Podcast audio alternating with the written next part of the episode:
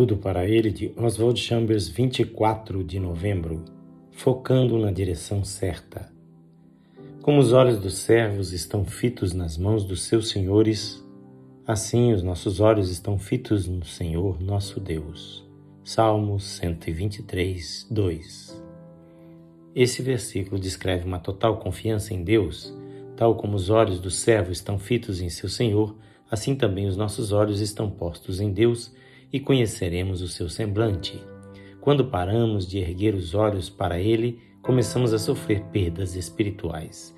E essas perdas ocorrem mais por causa dos problemas da mente do que por problemas externos. É que começamos a pensar: desconfio de que tenho andado me excedendo um pouco, erguendo-me na ponta dos pés, tentando assemelhar-me a Deus em vez de ser uma pessoa humilde. Temos que compreender que, por mais esforços que façamos, eles nunca serão demais. Por exemplo, quando você tomou uma posição favorável a Deus, passou por uma experiência pela qual recebeu do Espírito o testemunho de que tudo estava certo. Mas passaram-se muitas semanas, talvez anos, e você vai lentamente chegando à seguinte conclusão: Bem, afinal de contas, será que não fui muito pretensioso? Será que não me posicionei um pouco alto demais? Aí os seus amigos racionalistas chegam e dizem: Deixe de tolice.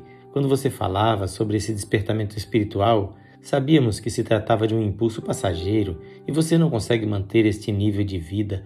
Deus não espera que você o faça. E você diz: Bem, acho que desejei demais. Dizer isso pode parecer prova de humildade, só que na verdade significa que você deixou de confiar em Deus para confiar na opinião do mundo. O perigo disso é que, não confiando mais em Deus, você deixa de erguer os olhos para ele.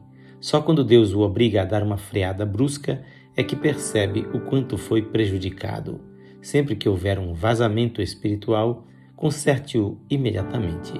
Reconheça que alguma coisa está se interpondo entre você e Deus e reajuste tudo sem perda de tempo. Esta leitura é feita por este seu amigo, pastor Edson Grando. Que o Senhor Jesus abençoe o seu coração e lhe conceda manter o seu foco no Senhor Jesus.